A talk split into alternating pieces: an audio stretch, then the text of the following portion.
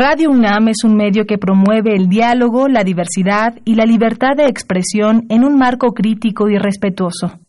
Los comentarios expresados a lo largo de su programación reflejan la opinión de quien los emite, mas no de la radiodifusora.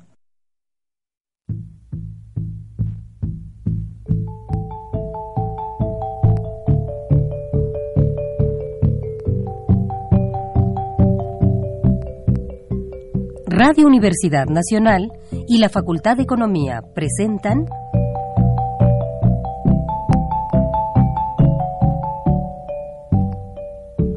Los bienes terrenales.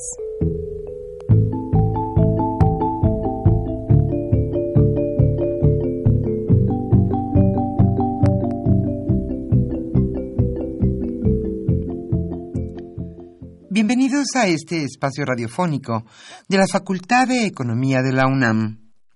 Como cada semana, estamos aquí con ustedes para reflexionar sobre un tema interesante relacionado con la economía, la política, la cultura y las cuestiones sociales.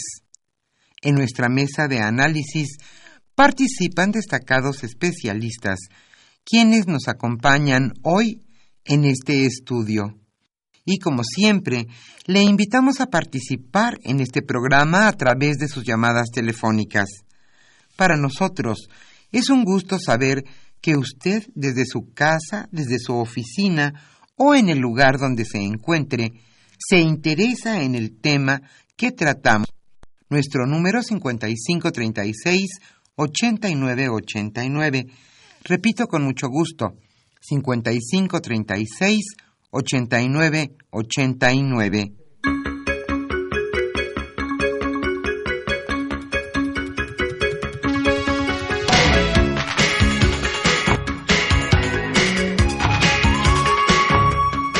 Como siempre es un estar con ustedes en este subprograma Los bienes terrenales. El tema que hoy se abordará en nuestra mesa de análisis es el financiamiento, el financiamiento la banca de desarrollo. ¿Qué instituciones conforman nuestra banca de desarrollo? ¿A quiénes les prestan? ¿Para qué les prestan?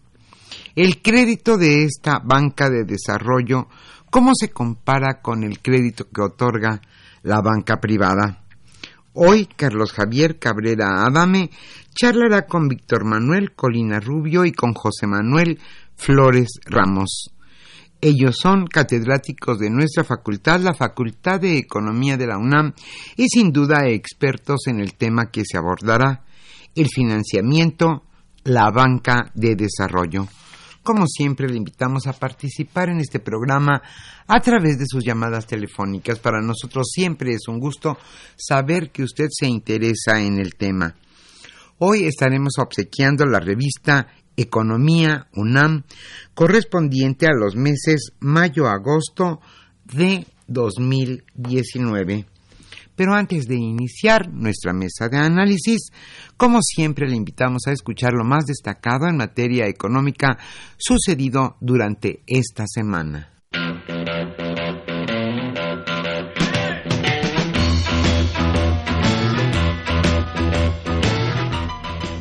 La economía durante la semana.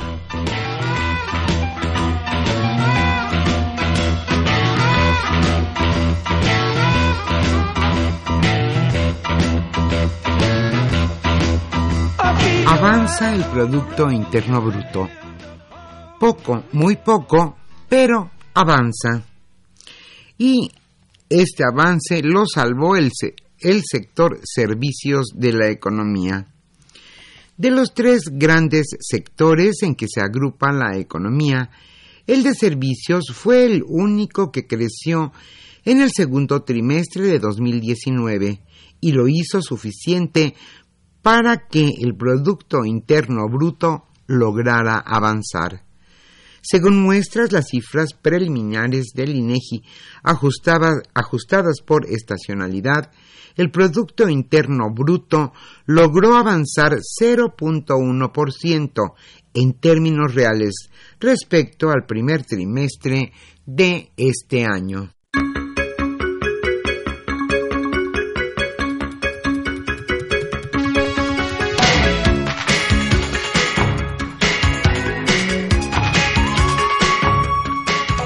Secretario de Hacienda y Crédito Público señala que hay desaceleración, no recesión. Él señaló que México no está en recesión, pero la economía se ha desacelerado. Esto, como decíamos, lo señaló Arturo Herrera, secretario de Hacienda. Agregó que independientemente de si está desaceleración, esto lo indicó en conferencia de prensa sobre el informe de finanzas públicas del segundo trimestre de 2019.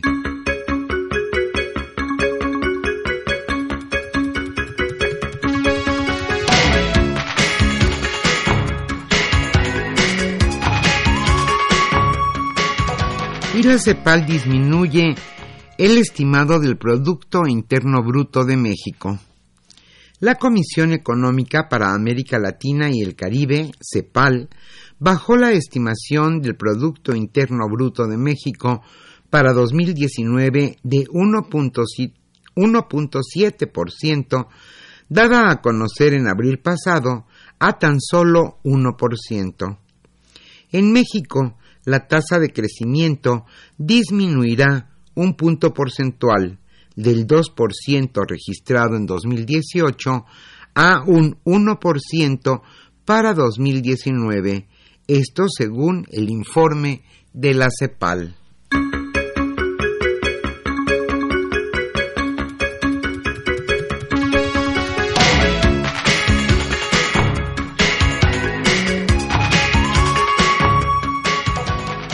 Baja la Fed las tasas de interés. La Reserva Federal de Estados Unidos, Fed por sus siglas en inglés, redujo las tasas de interés por primera vez desde la crisis financiera del año 2009 y lo hizo en 25 puntos base para quedar en 2.0 de 2.25%. Sin embargo, existe la posibilidad de que haga otro recorte nuevamente este año para aislar el crecimiento económico de Estados Unidos de la desaceleración global. El voto de la Fed, de la Fed tuvo dos funcionarios disidentes y fueron la presidenta de la Fed de Kansas City, Esther George, y de Boston, Eric Rosengren.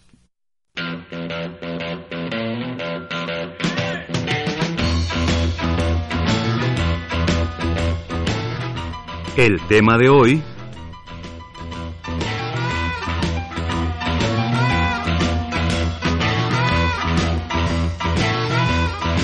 Como señalamos al inicio de este programa, hoy en nuestra mesa de análisis analizaremos el financiamiento, la banca de desarrollo.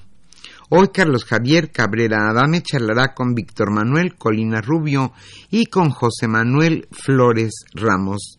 Ellos son catedráticos de nuestra facultad y expertos sin duda en el tema del financiamiento y de la banca, desde luego. ¿En qué consiste la banca de desarrollo?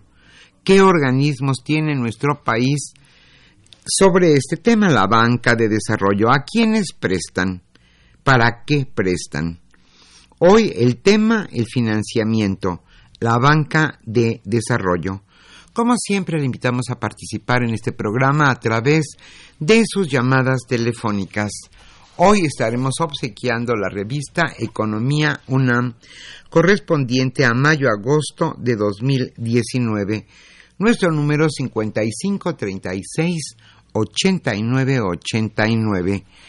Y antes de iniciar nuestra mesa de análisis, quiero decirles que hoy en los controles técnicos, como siempre, está nuestra compañera Socorro, Socorro Montes. Yo soy Irma Espinosa y también en, en los teléfonos, con mucho gusto, con llamadas están Pedro Rosales, Luis Enrique Mota y Saúl Méndez.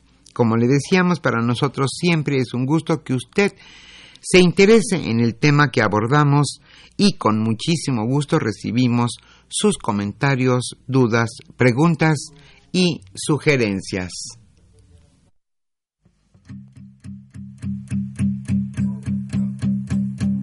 There's starting in my heart, reaching a fever pitch and it's bringing me out the dark.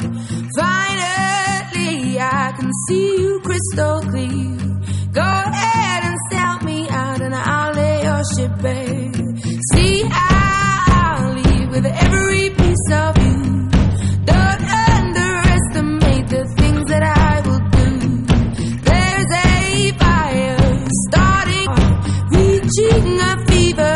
Fever pitch, and it's bringing me out the dark.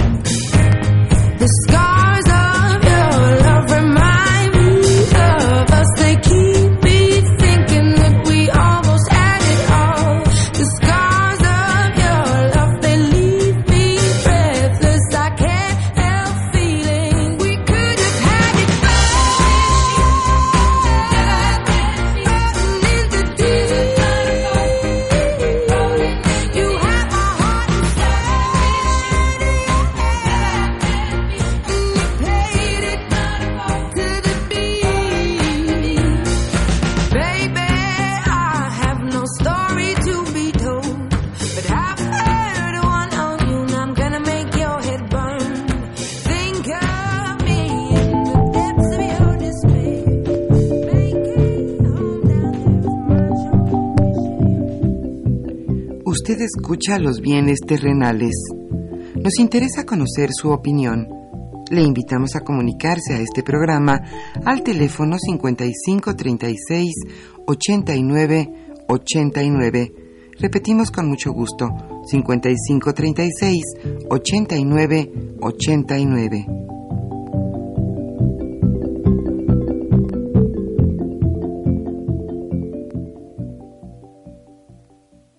Buenas tardes, bienvenidos a una emisión más de los bienes terrenales, eh, transmisión, programa que lleva a ustedes con mucho gusto la Facultad de Economía y Radio Universidad Nacional Autónoma de México. En esta tarde de 2, del 2 de agosto de 2019 vamos a comentar un tema que es importante, que influye de manera decisiva en el, en el comportamiento de la economía mexicana, en su evolución, que es el tema del financiamiento y particularmente el, el- el financiamiento que proviene de la banca de desarrollo. Ahorita nuestros amigos, que una vez más nos acompañan, muy bienvenidos. eh, Víctor, bien- muy bienvenido José Manuel, una vez más a este nuestro programa de la Facultad de Economía. Nos explicará en qué consiste esta... Eh, a lo largo de la semana, pues eh, ha, continuado el- un intenso debate en torno al comportamiento, a, a las tendencias, a las variaciones de eh, la actividad económica del país, concretamente del Producto Interno Bruto. Se, eh, al- algún- algunos algunos integrantes de la comunidad política, eh, de los ámbitos políticos, empresariales, académicos también, pues tenían una expectativa de que el comportamiento, de que la variación al segundo trimestre fuera negativa y de esa manera se pudiera eh, decir, calificar, caracterizar a la economía mexicana como en una situación de eh, recesión técnica. Eh, no fue así y y por otra parte, hubo quienes festinaron también el hecho de que hubiera habido una variación del eh, punto 1% en relación al trimestre anterior, aunque en relación al, mismo periodo del año anterior había sido de, de punto 4%. Eh, me parece que más allá de variaciones de, eh, de décimas, eh, eh, la tendencia de la economía mexicana no se rompe, no se mueve como no lo ha hecho desde hace 36 años, más uno que ya va, o casi uno que ya va de la administración del presidente Obrador.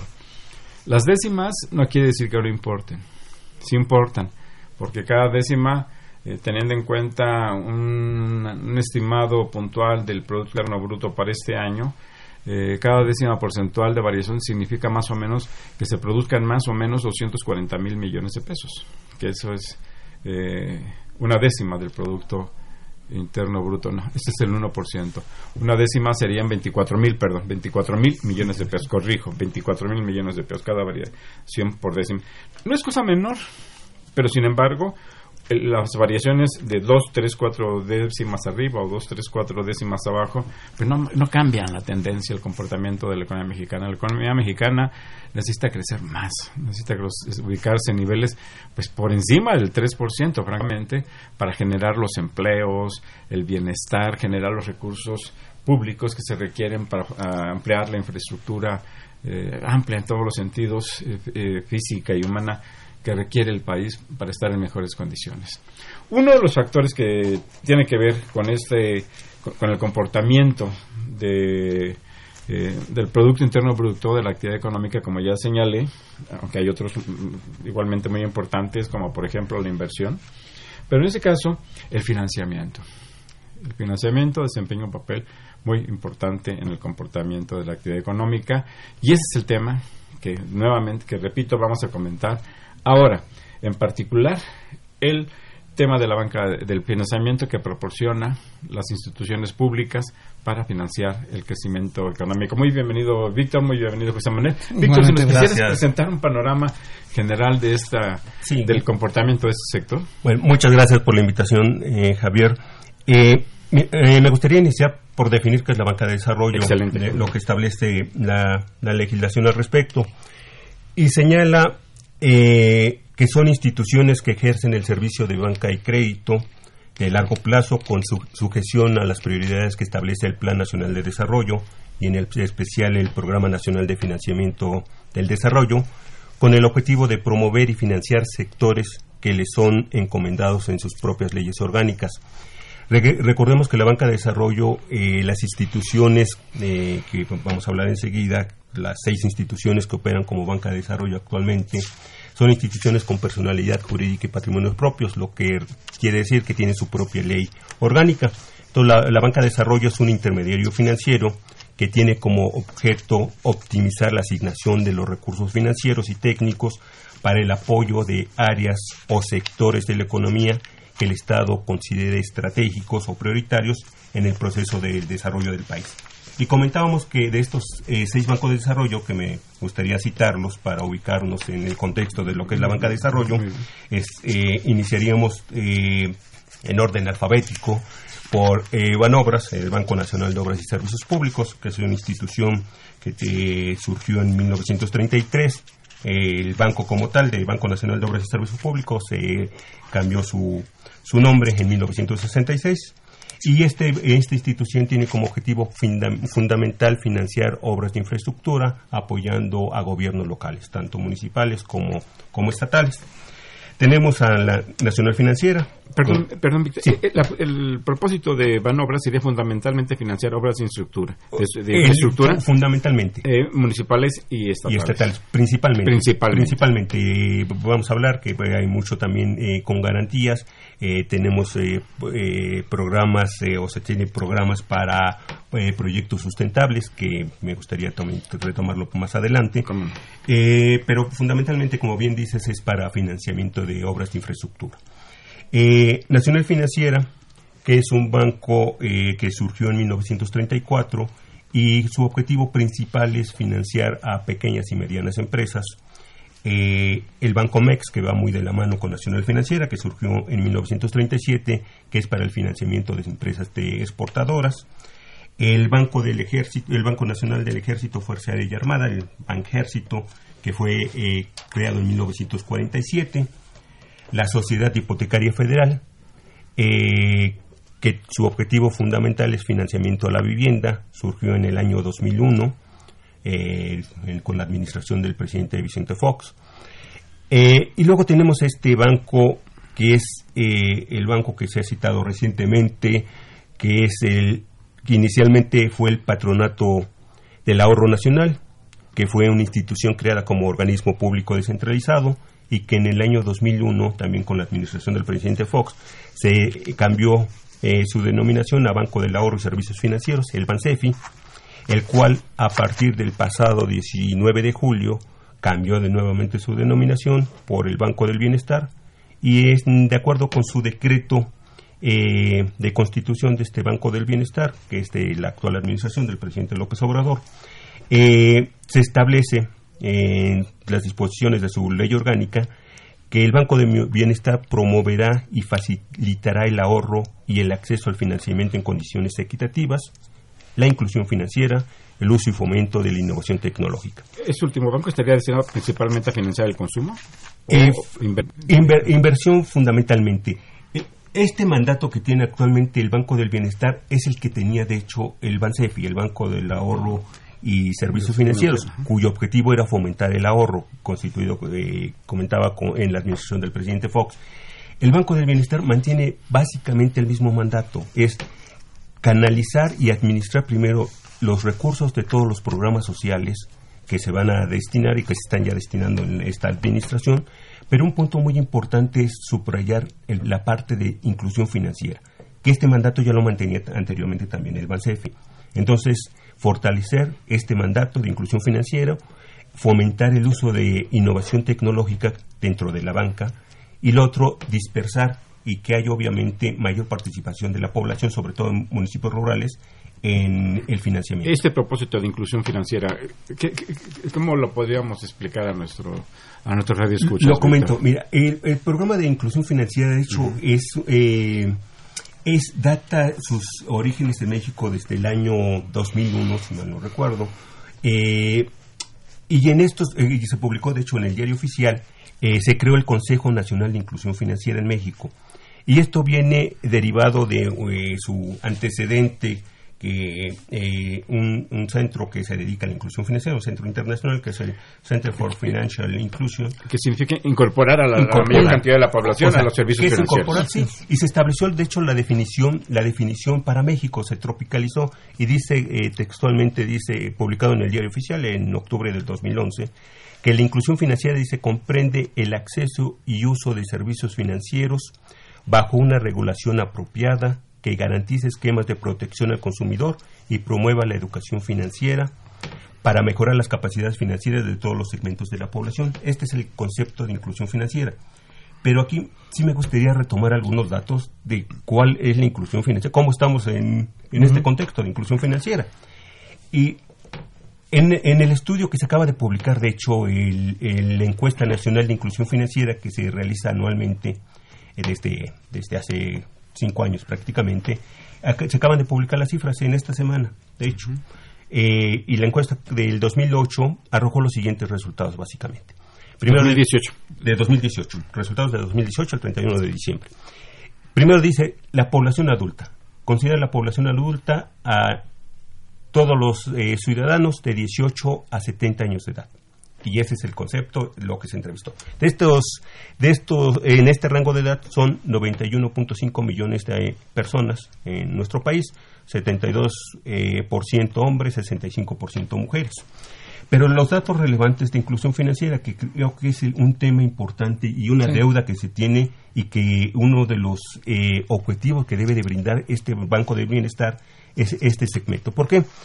Decimos que los de, los datos más importantes, el 78% no tiene banca por celular de la población en este rango. El de 62.2 millones de personas que tienen celular, 51%, 51 tiene una cuenta en un banco o institución financiera. El 95% de la población utiliza efectivo para compras menores a 5 mil pesos y 87% utiliza efectivo para compras superiores a los 500, 501 pesos o más. Más del 62% no ahorra formalmente, principalmente eh, las causas que señalan es porque sus ingresos son insuficientes o variables. Variables, pues es todo el comercio informal, fundamentalmente el empleo informal. Alrededor del 60% no utiliza sucursales bancarias, primordialmente porque no tiene una cuenta o tarjeta, mientras que el 62% no utiliza cajeros automáticos. Es notable que también que el 16% de la población que habita en localidades con menos de 15.000 habitantes le toma más de una hora trasladarse a una sucursal bancaria, para lo cual el 62% de los adultos manifestó que el costo para ir a esa sucursal representa un gasto entre 10 y 50 pesos. Entonces, eh, si vemos los datos, digo, podemos seguir citando datos, pero hay un dato bien relevante. De, el número de corresponsales que se ha incrementado mucho, tenemos, eh, fue de 4.7 eh, corresponsales por cada 10.000 adultos. Pero si lo comparamos con Colombia, tenemos 26.8, con Perú. En Colombia. En Colombia. En México es 4.7. En Colombia es 26.8, en Perú 18.3 y en Brasil 10.8.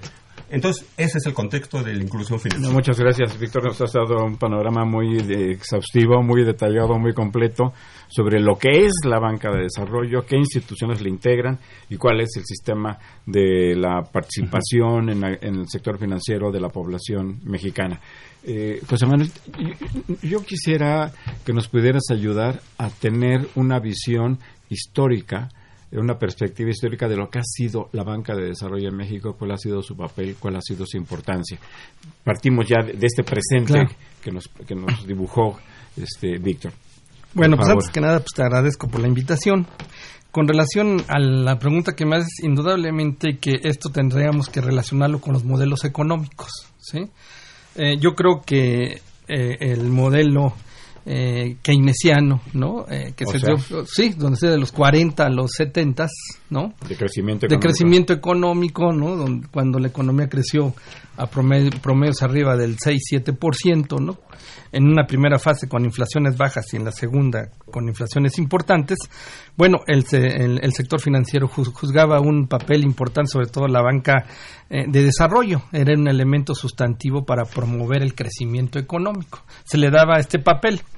Eh, eh, este papel digamos durante este periodo pues fue positivo en el sentido de que permitió no financiar la infraestructura productiva del Estado, ¿no?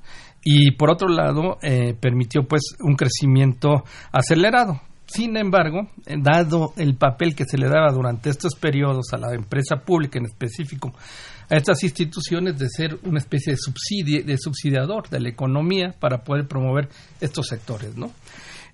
después de los ochentas, pues viene un replanteamiento justamente de la del papel que juegan estas instituciones y eh, se le empiezan a, quitarse para, por prácticamente el escenario de la política financiera. Eh, ya se mencionó, es decir, eh, se le empieza a dar un carácter igual que a las empresas, como si fuera una empresa privada, en el sentido de que las tasas de interés a las que otorgaban los préstamos estos, estos bancos, pues se empiezan a poner a precios de mercado y esto implica prácticamente a igualar en un sentido eh, estricto no eh, las condiciones de crédito no de hecho el estudio que se hizo científica y esto a qué llevó bueno llevó justamente a que el sector eh, de la banca de, la banca del gobierno la banca tuviera entrar en una económica no que, eh, por lo cual se tuvo que rescatar estos esta banca. A, la banca a, la banca eh, del estado no la banca de la banca de desarrollo sí eh, hay autores que distinguen diferentes periodos del 91 al 2009 por ejemplo se habla que del, del 91 a 1993 no bueno, y el crecimiento de la banca era insostenible justamente por la situación que prevalecía en cuanto al papel que estaba jugando en ese momento. Eh, hay un periodo que viene el 94 a 2000, eh, en donde se denomina de saneamiento financiero, en la cual justamente esta banca cae en 12% en ese, en ese periodo, ¿sí? Viene un periodo de estabilización y modernización, ¿no? En el cual pues, eh, se vuelve a recuperar la banca de desarrollo, ¿no? Y hay una, en este momento una expansión controlada. Claro que el fin de esta banca pues, ha cambiado sus propósitos. Si nosotros vimos de acuerdo a los datos que nos comentó el maestro, pues la banca de desarrollo prácticamente surge eh, en los bancos importantes, que es Banobras, Nacional Financiera, Banco Mex, eh, el Banco del Ejército, pues surgen justamente en los años 30 y 40, ¿no? Eh, como justamente como un complemento a el desarrollo de la infraestructura productiva. Entonces yo creo que aquí vemos el papel que jugó en un momento positivo, aunque eh, no se hayan otorgado los créditos de manera sana, por así decirlo, y esto haya traído eh, algunas complicaciones en eh, digamos, la capitalización de este tipo de bancos. ¿Tú que tenías alguna observación, algunos comentarios que nos ha hecho José Manuel? Sí, coincido con lo, que comentaba, eh, pero eh, aquí sí habría que particularizar la, banca. en efecto, lo que es Nacional Financiera y Bancomex tuvieron problemas de capitalización, sobre todo por los segmentos que apoyaban. Nacional Financiera tuvo un programa de factoraje financiero muy importante y que lo mantiene, de hecho, pero que hizo que este, tuviera utilidades negativas durante los últimos años de la administración del presidente Calderón. Eh, no ha sido el caso de Banobras, por ejemplo. Banobras coincido totalmente de que eh, no se ha canalizado efectivamente los créditos. ¿Y por qué? Eh, durante la administración del presidente Peña Nieto, se buscó fortalecer la banca en el sentido de que se otorgaran mayor número de créditos, en monto y cantidad, y que se buscara apoyar a las comunidades más marginadas. ¿Con qué criterio se buscaba otorgar más financiamiento? ¿Con criterios que fueran rentables, de rentabilidad de, recuperación? Sí, ese fue el objetivo. Lamentablemente, cuando se fijaron metas, eh, se vio que no se podía cumplir con esa meta porque no había proyectos. En nuestro país, lamentablemente, hay muchas ocurrencias de proyectos, pero no hay proyectos evaluados. Entonces, ese es un tema muy importante que en Banobra se tuvo, se buscó y no, al no haber proyectos se comenzó a otorgar lo que ya comentaba el maestro, es otorgar créditos indiscriminadamente a quien lo solicitara, sin evaluar la rentabilidad. estamos hablando de la administración, la anterior administración del presidente Peña Nieto.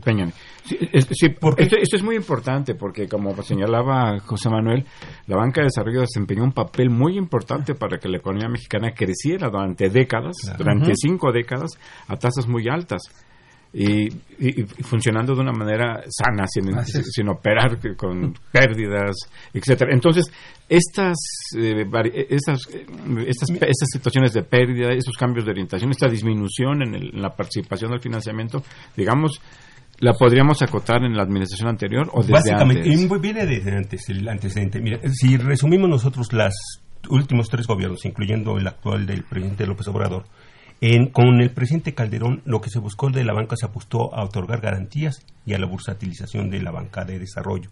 Eh, durante esta es sí, estamos hablando de 2006 a 2012, ah, ¿verdad? decimos la bursatilización de, de la banca, estamos, ¿podemos explicar? Sí, eh, básicamente es a través de financiar proyectos a través de la bolsa de valores, colocar deuda a través de la bolsa de valores lo que recientemente acaba de hacer Banobras. Banobras el mes pasado, bueno, el mes antepasado, en junio, colocó una bursatilización de bonos sustentables por 10 mil millones de pesos. Banobras obtiene el dinero. Entonces lo, coloca en la bolsa, exactamente, Banobras se paga una tasa de interés, o el banco que lo emita, paga una tasa, se compra en esa deuda en los mercados internacionales y obviamente se fondea el banco con esos recursos para canalizarlo a proyectos productivos, en teoría. Y, para que sea rentable eh, o sostenible, tiene obviamente que prestar una tasa de interés, por lo menos la que ella paga. Eso sería el óptimo.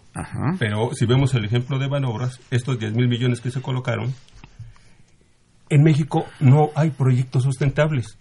Y es trágico. Y es trágico, ¿por? Porque estos 10 mil millones se colocaron para reestructuración de deuda, no para nuevos proyectos. O sea, los 10 mil millones obtuvieron, se colocaron para reestructurar de deuda. Pero algo que eh, leía recientemente, que ustedes lo, lo vieron, es la declaración que tuvimos de nuestro secretario del Medio Ambiente. Y el secretario del Medio Ambiente Federal, además, este, decía, decía lo siguiente, eh, básicamente, el, eh, no digo nombres, pero es el secretario del titular de Semarnat, y dice, eh, esto fue el 7 de junio, y cito textualmente lo que señaló el señor, necesitamos hogares autosuficientes, autosustentables, y en el tema de energía necesitamos diseños tecnológicos, no de gigantescas aspas que giran para atrapar el aire del territorio indígena. En este camino, no seguir repitiendo el gigantismo, los macrodiseños. Esta es la visión que tiene el secretario de Medio Ambiente y se refería a las plantas eólicas. ¿Por qué? Porque se dio en el contexto de que se estaba inaugurando la mayor planta eólica a nivel latinoamericano que está ubicada en Oaxaca.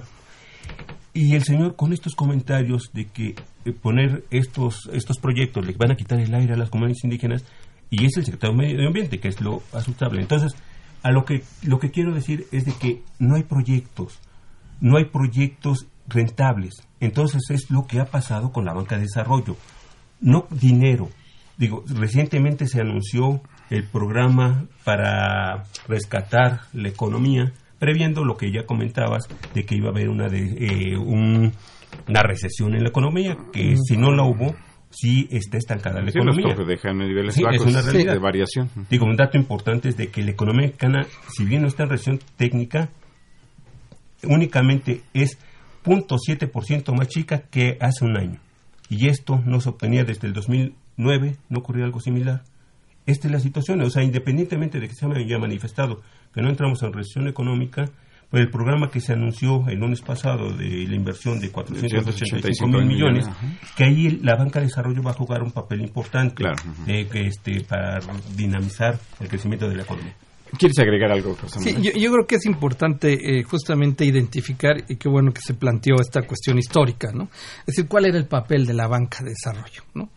Y evidentemente que a partir del, del modelo neoliberal, eh, se replantea su propósito. ¿no? De hecho, las tasas se empiezan a aparecer a las que eh, existían en el mercado normal, digamos, en el mercado financiero privado, ¿no? Y, este, y esto, eh, pues, le va quitando la esencia a, este tipo de, de, entidades, ¿no? y por lo tanto pierden el papel de promotores del crecimiento económico, ¿no? Aquí se mencionó algo que justamente la banca del desarrollo, pues, va a estar en función del planteamiento del Plan Nacional de Desarrollo. Yo ayer me metí al plan y en el plan se habla sobre la banca de desarrollo en dos líneas, en todo, el, en, todo el Plan Nacional de Desarrollo que se presentó. O sea, ¿qué quiere decir? Pues que el Estado no está, eh, digamos, fijando eh, esta, eh, una parte importante del crecimiento económico en esta banca de desarrollo, ¿no? que podría ser un elemento fundamental para el crecimiento económico. Que chocaría un poco con esta declaración del lunes, el martes, de que se inyectarían 485 mil millones a la economía, ¿no? Así es. Entonces, yo, yo creo que, que justamente se deberá de retomar, ¿no? Eh, eh, eh, la banca de desarrollo pasó de ser una banca de de, de, primer piso a una banca de segundo piso, ¿no? Entonces, ¿y qué significa eso? Pues que de alguna manera ya no eh, presta en forma directa a los eh, a los que requieren los recursos, sino que lo hace a través justamente, como se comenta, de otros procedimientos de bursatilización, en fin.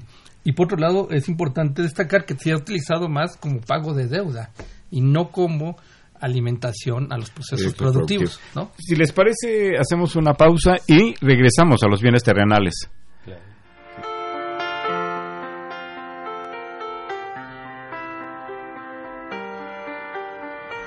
I let it fall.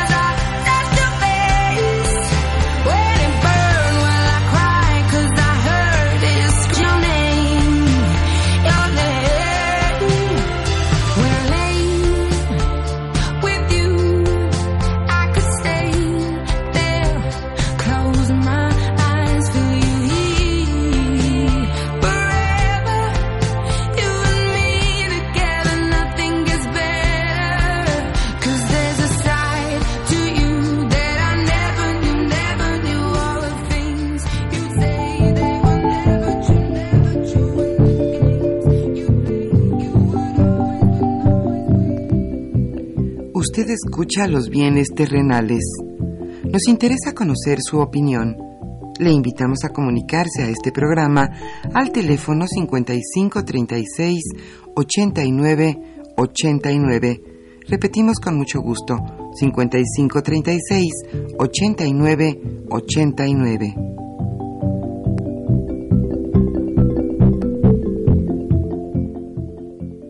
Se nos encontramos en esta mesa de análisis Víctor Manuel Colina Rubio, José Manuel Flores eh, Ramos, eh, ambos profesores de la Facultad de Economía, y su servidor, Carlos Javier Cabrera Adame, también profesor de la Facultad de Economía, para comentar el tema del financiamiento. Eh, para que haya crecimiento en una economía, en una empresa, en un hogar, pues se requiere financiamiento.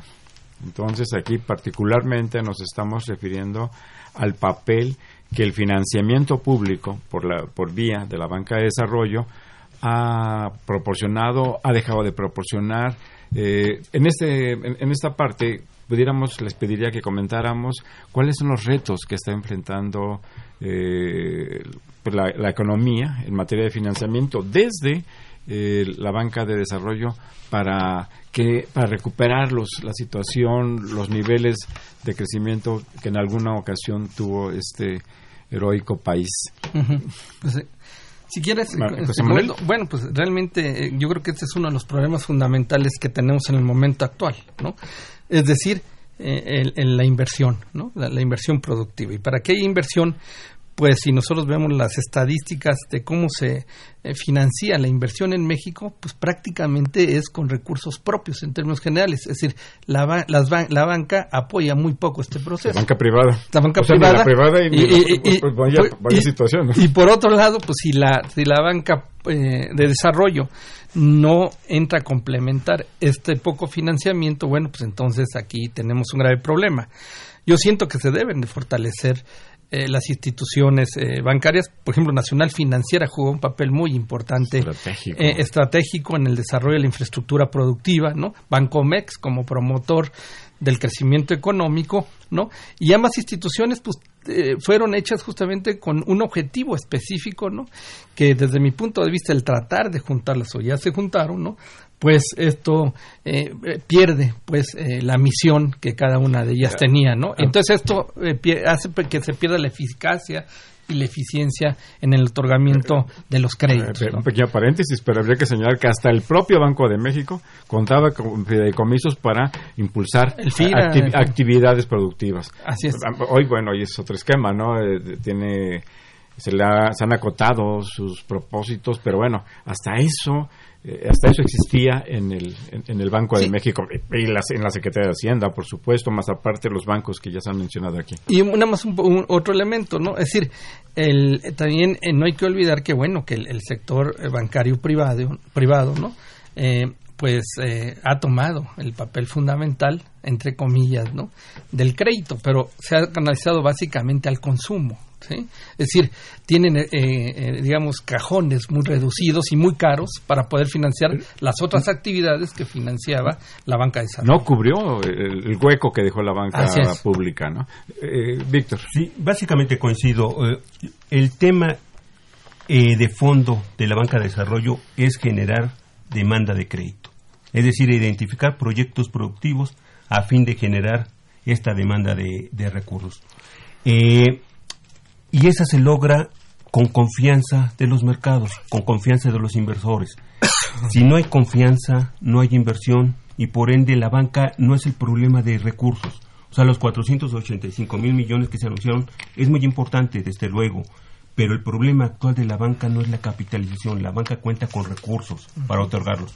Lo que no se cuenta es con proyectos.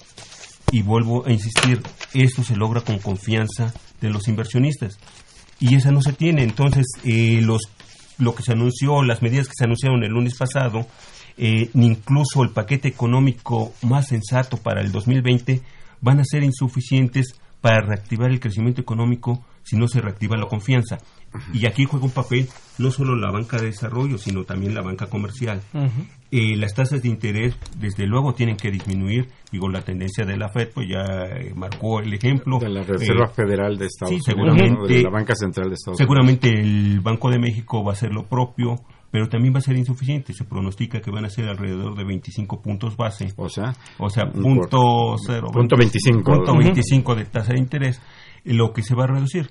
Pero aún así sigue siendo muy alto, muy costoso el crédito en México, pero aquí entramos a otro tema que es la política monetaria que es otro no podemos tampoco reducir las tasas porque afectamos la inflación. pero eso es otro tema. hay, una cuestión de, de, reconstrucción de ingeniería del sistema financiero del, sistema bancario del sistema eh, bursátil eh, pues para buscar eh, instrumentos que contribuyan a un mejor comportamiento de la actividad económica en nuestro país. No es una tarea fácil.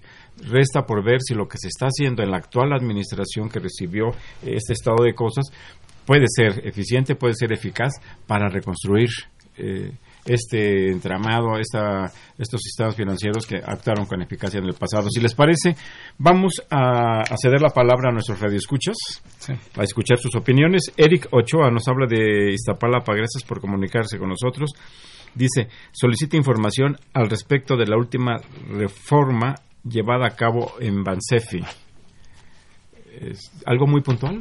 Sí, de hecho, el, el decreto se acaba de publicar eh, la semana pasada el que crea el nuevo, el nuevo Banco de Desarrollo, concretamente el 19 de julio, eh, se publicó en el Diario Oficial de la Federación la nueva ley orgánica y que es lo que ya comentamos, cuáles son los objetivos de este Banco del Bienestar. Doña Josefina Cruz, un saludo muy afectuoso, ella habla de Whisky Lucan y plantea, la, la banca suele prestar a, mediano, a medianos y grandes empresarios y a la gente común solo eh, tiene acceso a prestamistas que enganchan a la gente comentando que no solicitan garantías eh, y generan fraudes.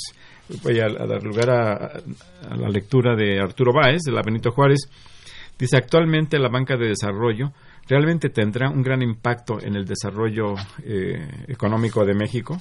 Y don Jesús Ríos, un saludo muy afectuoso también, dice, ¿qué efecto tendrá en la banca de desarrollo la eventual decisión del Banco de México de bajar la tasa de interés?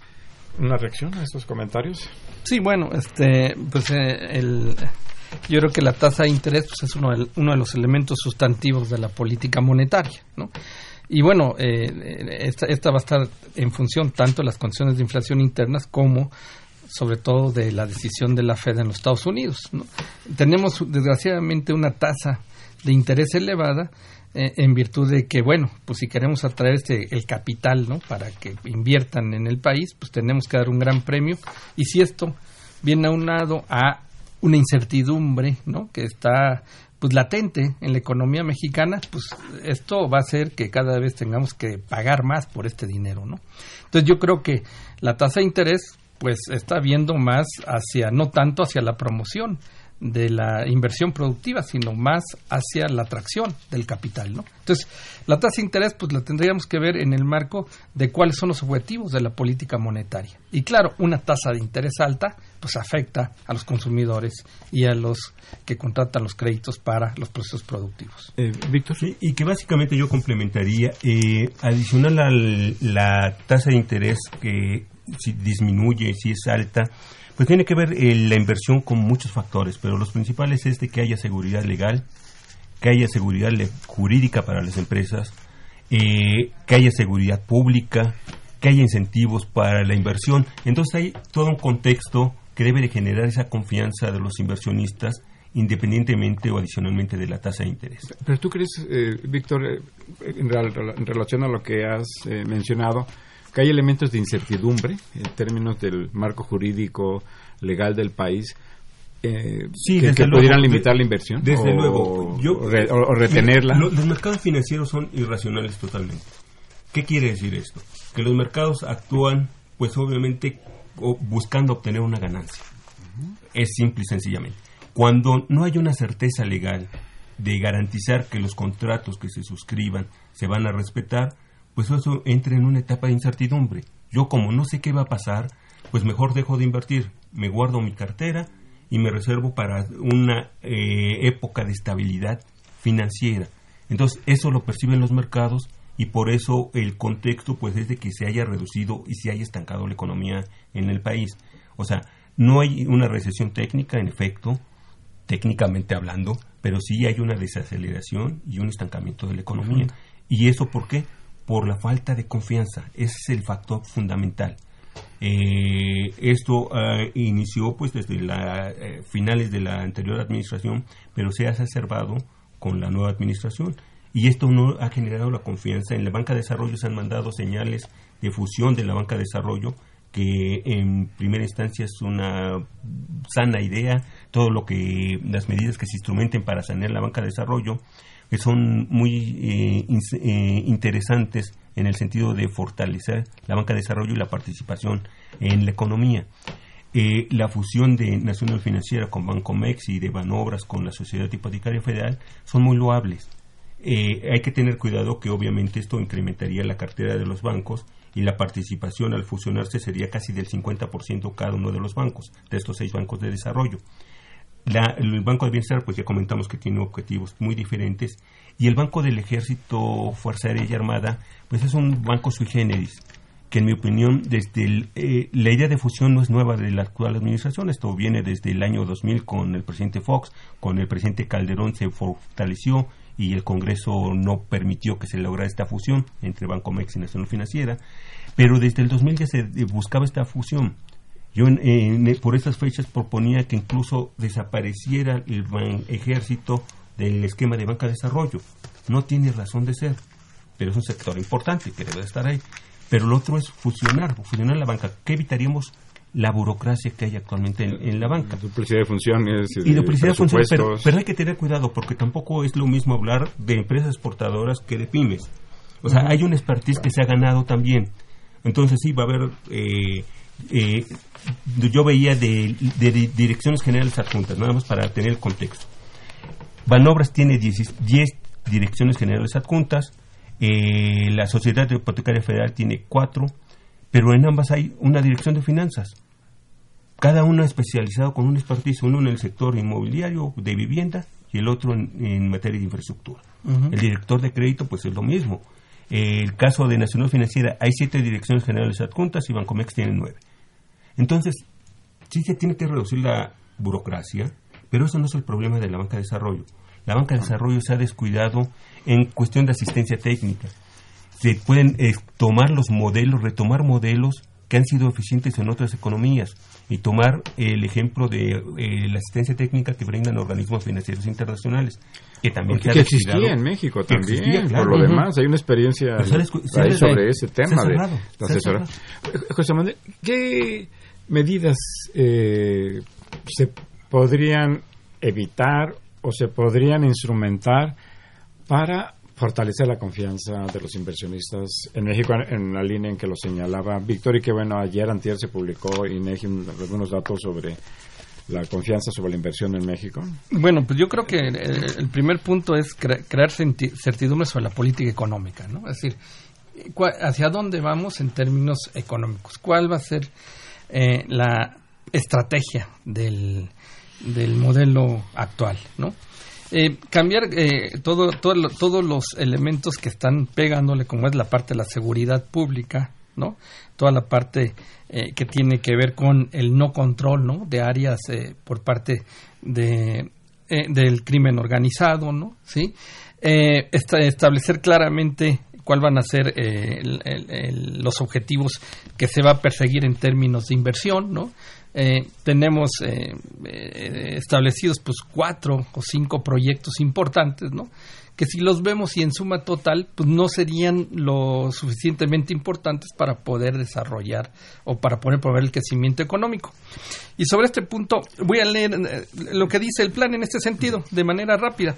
Dice, nada más fíjense eh, por el lado de por el lado de la banca de desarrollo se, se desarrollará para proveer financiamiento a las MIPIMES, a los proyectos de emprendimiento, al sector rural y a los organismos del sector social de la economía. Es todo lo que se dice en el plan con relación a la banca de desarrollo, ¿no?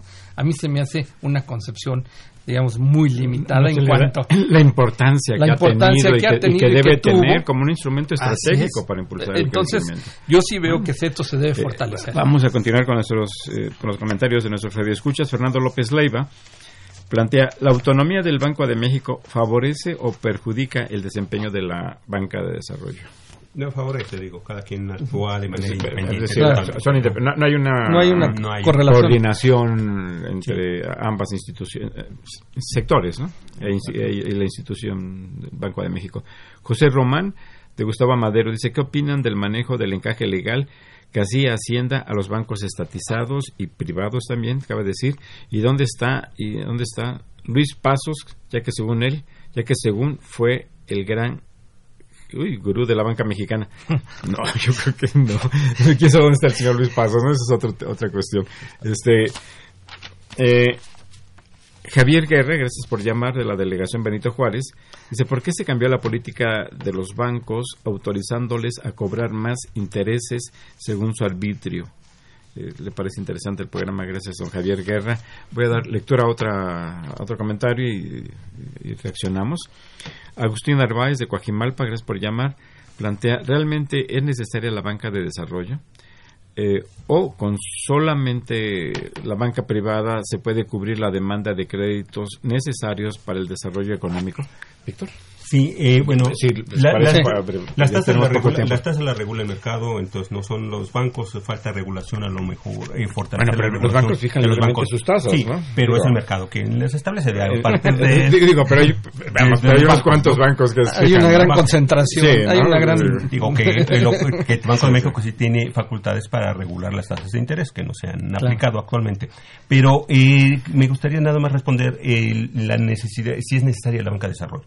Yo respondería, sí, indudablemente. Se debe fortalecer, se debe reestructurar, pero la banca de desarrollo apoya muchos sectores que no le interesa a la banca comercial. Sectores prioritarios o proyectos de infraestructura que no les interesa. ¿Por qué? Porque la banca comercial busca rentabilidad y no así la banca de desarrollo, que lo que busca es una rentabilidad social, a diferencia de la rentabilidad privada. Me, clara la explicación, Víctor. Eh, José Manuel. Yo, yo nada más lo que me gustaría aclarar en este sentido es que estamos en un sistema capitalista, que eso no hay que olvidarlo. ¿no? Las empresas y los actores económicos buscan su maximización. ¿no? Entonces, bueno, justamente por eso tiene que aparecer un sector que complemente, ¿no? Y que apoya a los sectores que están fuera de este mercado. Pero tiene que ser de manera eficiente. De manera exacto. con planeación, que es una cosa en la que han insistido los ustedes, de que no hay proyectos, de que no hay planeación. pues hay una tarea enorme entonces y una responsabilidad para la actual administración si quiere cambiar la ruta que traía este de país. De hecho, yo creo que en ese sentido va porque pues, estaba viendo los índices de morosidad de la banca pública y la privada es igual casi. Manuel Holguín Cervantes, gracias por llamar. Dice, ¿se, utilizará, ¿se utilizarán recursos de la banca de desarrollo para rescatar a Pemex? No. No, ¿verdad? Eh, José María Landazábal, eh, de la Benito Juárez, eh, Benito Juárez, gracias por sus saludos. Dice, los, le parecen interesantes los temas que aquí se abordan. Y agrega sobre el tema que hoy me gustaría opinar. La banca de desarrollo en el sexenio anterior dilapidó créditos que ojalá se recuperen transmitimos su opinión. Rosa María Olvera, de la Venustiano Carranza, dice, ¿a quién presta la banca de desarrollo? ¿A los agricultores? ¿A los comerciantes en pequeño? ¿A, qué tasa prestan? Una pequeña reacción antes. ¿Tenemos el tiempo encima? Las tasas de interés básicamente las eh, determina por proyectos la banca de desarrollo, pero estamos hablando de una tasa de referencia que es TIE más eh, un, puntos básicos. La tasa interbancaria de equilibrio. una pastilla para tranquilizar. Exactamente, esa tasa que la que determina es la ponderación de las tasas. Una tasa promedio. Que todos los bancos exactamente Sigue siendo una, una tasa de Una tasa de referencia, exactamente. Y, ¿Algo más? Y, esto nada más, y esto los ubica en términos del mercado, ¿no? antes, justamente, un lo importante o de la, del financiamiento era que estaba por debajo, aunque claro, esto trajo problemas de captación y de apalancamiento de las eh, instituciones financieras, ¿no? Mariano Rojas Ceballos, gracias por llamar de Naucalpan. Dice, con los recortes que ha habido en este gobierno, me gustaría saber si la banca de desarrollo está prestando ahora igual, más o menos que en otros sexenios. Eh, Eric Ochoa, de Iztapalapa, Dice, necesitamos un nuevo modelo de financiamiento al campo, por lo, al campo, por lo que es necesario consolidar un sistema de microfinanciamiento mediante proyectos de desarrollo regional o asociarlos entre, eh, entre productos o, productores. Miguel Ángel Martínez eh, de la Gustavo Madero dice, pregunta si un curso llamado Reto Actimber que eh, trata sobre la Bolsa Mexicana de Valores es recomendable tomar, ya que, ya que suena interesante. Bueno, todo lo que se aprender es, es, útil, ¿verdad? Es importante. Está bien, no sobre. Ya usted decidirá qué tanto le sirvió. Pues se nos ha agotado el tiempo. Eh, pues es una cuestión sobre lo que sobre la que vamos a seguir en futuras emisiones. Un comentario eh, final, este, yo concluiría muy breve porque ya nos están diciendo que nos vayamos. La banca de desarrollo eh, debe fortalecer la inclusión financiera, debe de fortalecer la confianza y la asistencia técnica que brinde a los usuarios del crédito. José Manuel. Sí, yo creo que en esta administración, si se quiere tener un elemento que impulse el crecimiento y el desarrollo económico, eh, una, una, parte importante de la economía es la promoción eh, de la banca este, de desarrollo. Ahí está, ahí está el tema. Regresaremos. Muchas gracias por haber estado con nosotros Víctor Manuel Colina Rubio, José Manuel Flores Ramos, profesores de la Facultad de Economía. Eh, les recuerdo, muchas gracias a ustedes por escucharnos y muchas gracias también por comunicarnos, por comunicarse con nosotros. Les recuerdo que Los Bienes Terrenales es un programa de la Facultad de Economía y de Radio Universidad Nacional Autónoma de México. Muchas gracias y muy buenas tardes.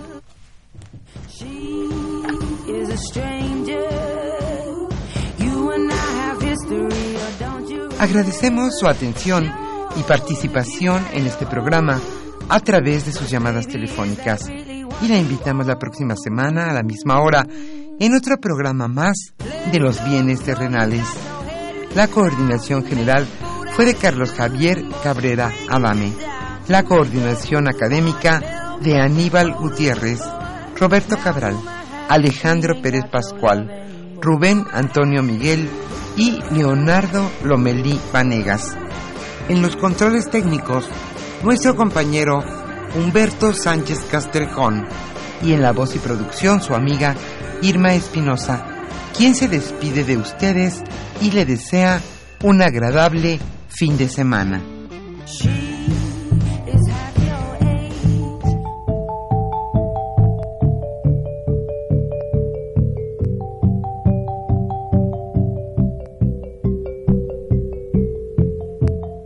Radio Universidad Nacional y la Facultad de Economía presentaron